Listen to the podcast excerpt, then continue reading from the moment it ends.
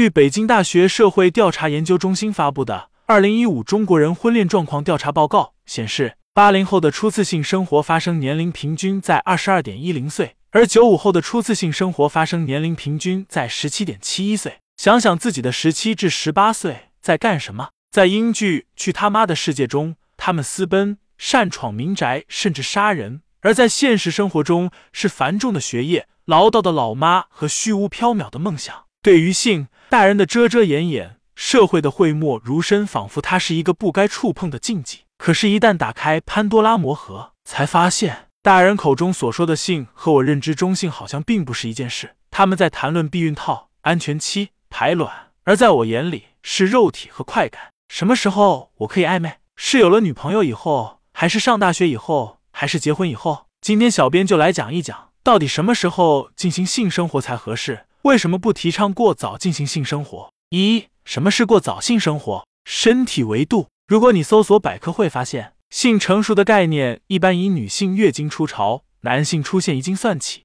此时，不管是女性的卵巢、阴道，还是男性的睾丸、丁丁，都尚未发育完全。与其说是性成熟，不如说是刚开始结了一个青涩的果实。虽然可以吃，可是口感并不好，又酸又涩，还容易影响收成。所以。在身体完全发育成熟以前，并不建议提前偷尝禁果。心理维度，中国性教育缺乏的原因是大家都默认只要不提性，那么性就不会成为问题。殊不知，性的成熟是一件自然而然的事情，不管你是否做好准备，等到达一定年龄，身体的欲望会自发出现。结果就是，不仅是未成年人，即使是成年人，对性也仍然有很多盲区和误解。在对性没有正确的认知和理解下。进行性行为还是要慎重哦。二、过早性生活有哪些危害？意外怀孕，女性在月经来潮后就具备了生育能力，但是由于年纪较轻，自我保护意识较差，很容易在爱情的驱使下冲动行事，不采取避孕措施，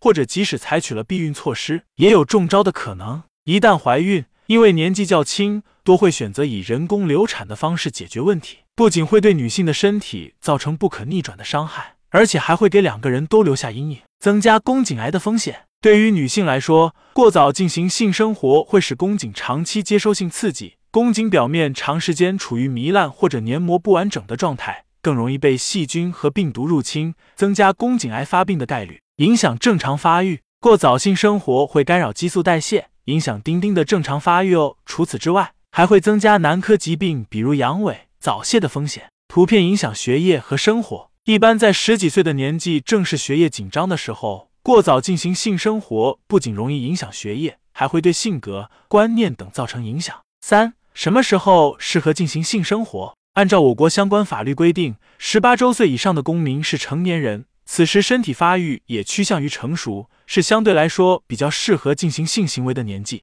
不过，适合进行性行为不是一定要进行性行为，除了身体条件以外，心理成熟也很重要。在性这件事上，不一定要实践出真知，多看看性科普推文，相比于拿自己的身体做实验，简单的多。如果当下你不知道如何判断，可以将这件事的步调放慢一点，就会大大降低做出让自己后悔的选择的概率。最后一句老生常谈，适当节制性行为，包括暧昧和自我安慰。